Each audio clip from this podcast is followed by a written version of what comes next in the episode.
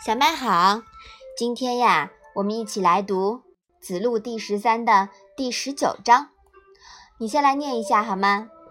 樊迟问仁，子曰：“居处恭，执事敬，与人忠，虽之夷狄，不可弃也。”这章啊是什么意思呢？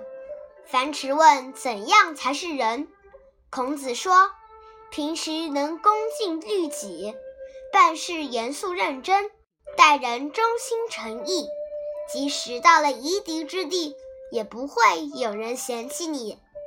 嗯，好的。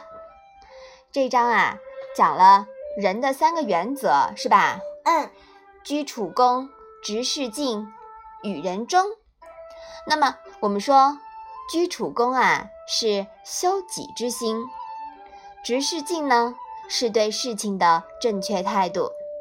与人中呀，是与人相处的正确态度，尤其是在现代公司或者是组织里，如果于己、于事、于人都能正确处理，识大体、知轻重、懂进退，则没有不招人喜欢的员工。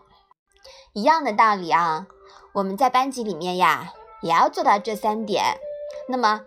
同学们才会喜欢你，是不是啊？嗯，好，我们把这一章啊再来读一下。樊迟问仁，子曰：“居处恭，执事敬，与人忠，虽之夷狄，不可弃也。”嗯，这一章啊讲了樊迟问仁，孔子对樊迟的回答。那么孔子说过。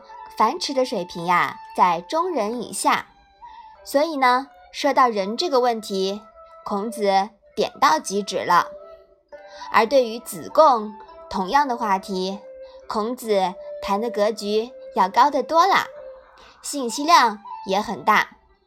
我们在下一章啊，就来讲讲一讲这个话题，好吗？嗯，那我们今天的《论语》小问问就到这里吧。谢谢妈妈。